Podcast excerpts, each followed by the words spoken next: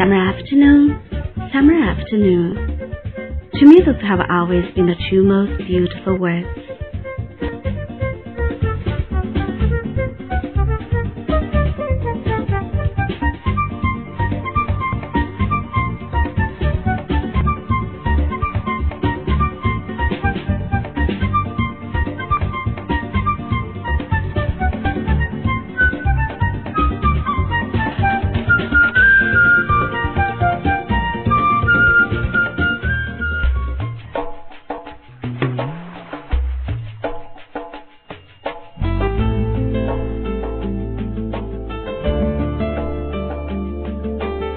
Welcome to summer at Faith Online Simply to Relax.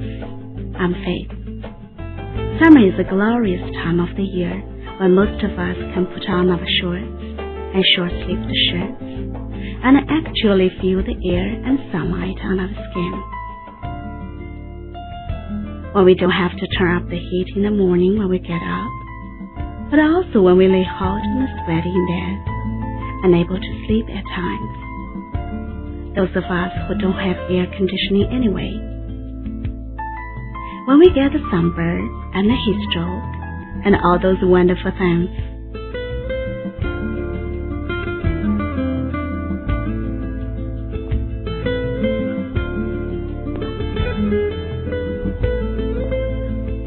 all green and fair the summer light, just budded from the bud of a spring, with the tender blue of a wistful skies winds that softly sang. How beautiful the summer night is, which is not night, but a sunless, yet unclouded the day, descending upon earth with the dews and shadows and refreshing coolness. How beautiful the long, mild twilight, which like a silver glass unites today with yesterday.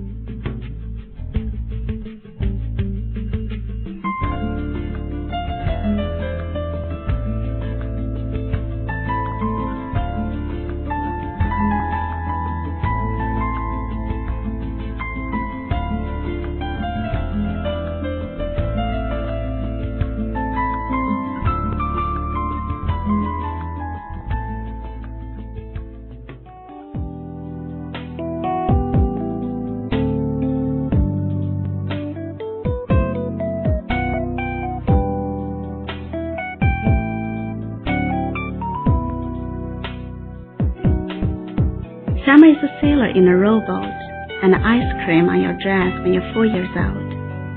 Summer is a man with his coat off, wet sand between your toes. The smell of a garden an hour before moonrise. Summer is a silky soft, a giant geranium and music from a flute far away.